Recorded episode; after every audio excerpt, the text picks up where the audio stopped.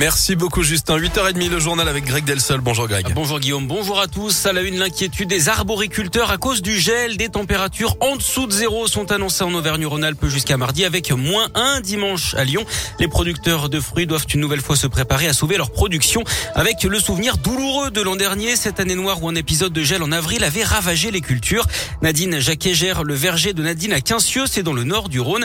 Elle a perdu la grande majorité de sa production l'an dernier et elle se prépare au mieux pour affronter le gel avec la crainte une nouvelle fois de tout perdre. On dort plus trop là, ça fait deux trois jours que je, je suis très inquiète effectivement. Je redoute, je redoute énormément cette période-là parce que c'est une période compliquée. On revenait sur une année un petit peu normale entre guillemets. Tout est en fleurs parce que les hivers malheureusement sont de plus en plus doux quoi qu'il arrive. Hein. Donc ça se met en floraison plus tôt que prévu, toujours avec des gelées qui sont très fortes et qui arrivent du jour au lendemain. Ça, ça va faire beaucoup de mal sur sur le verger. Voilà, je suis un peu sur le qui vive. Là cette année, je vais faire une lutte, je pense aussi par l'intermédiaire de bras zéro pour essayer de faire réchauffer l'atmosphère.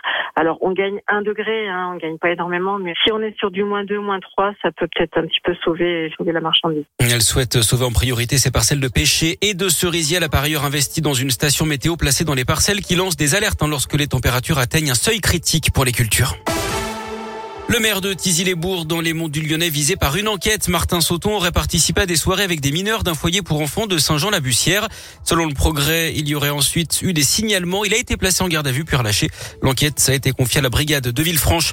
Nouvelle journée de grève dans la fonction publique ce jeudi. Les syndicats réclament l'augmentation immédiate du point d'indice, la retraite à 60 ans à taux plein et une augmentation des effectifs.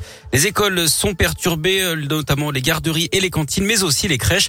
On vous a mis le détail sur radioscoop.com. Même positif Covid, vous pourrez aller voter le 10 avril prochain pour le premier tour de l'élection présidentielle. C'est ce qu'a annoncé hier le gouvernement.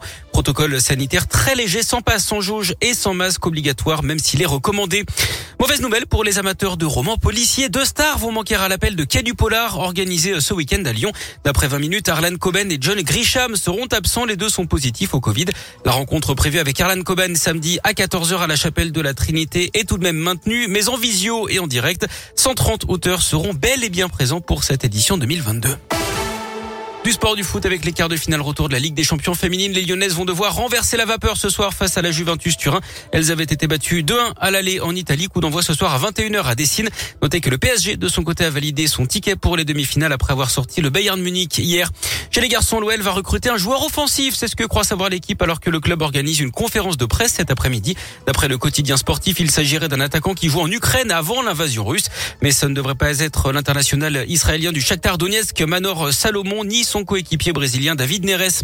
Du basket avec de l'Euroleague, l'Asvel joue en Israël ce soir sur le parquet du Maccabi Tel Aviv à 20h05. Et puis en tennis, des nouvelles de Caroline Garcia, ne sont pas rassurantes. La Lyonnaise devrait déclarer forfait pour les barrages de la Coupe Davis féminine les 15 et 16 avril prochains. La France doit affronter l'Italie. Caroline Garcia a expliqué hier qu'elle souffre d'une blessure au pied depuis le mois de février et qu'elle va prendre quelques semaines pour se soigner.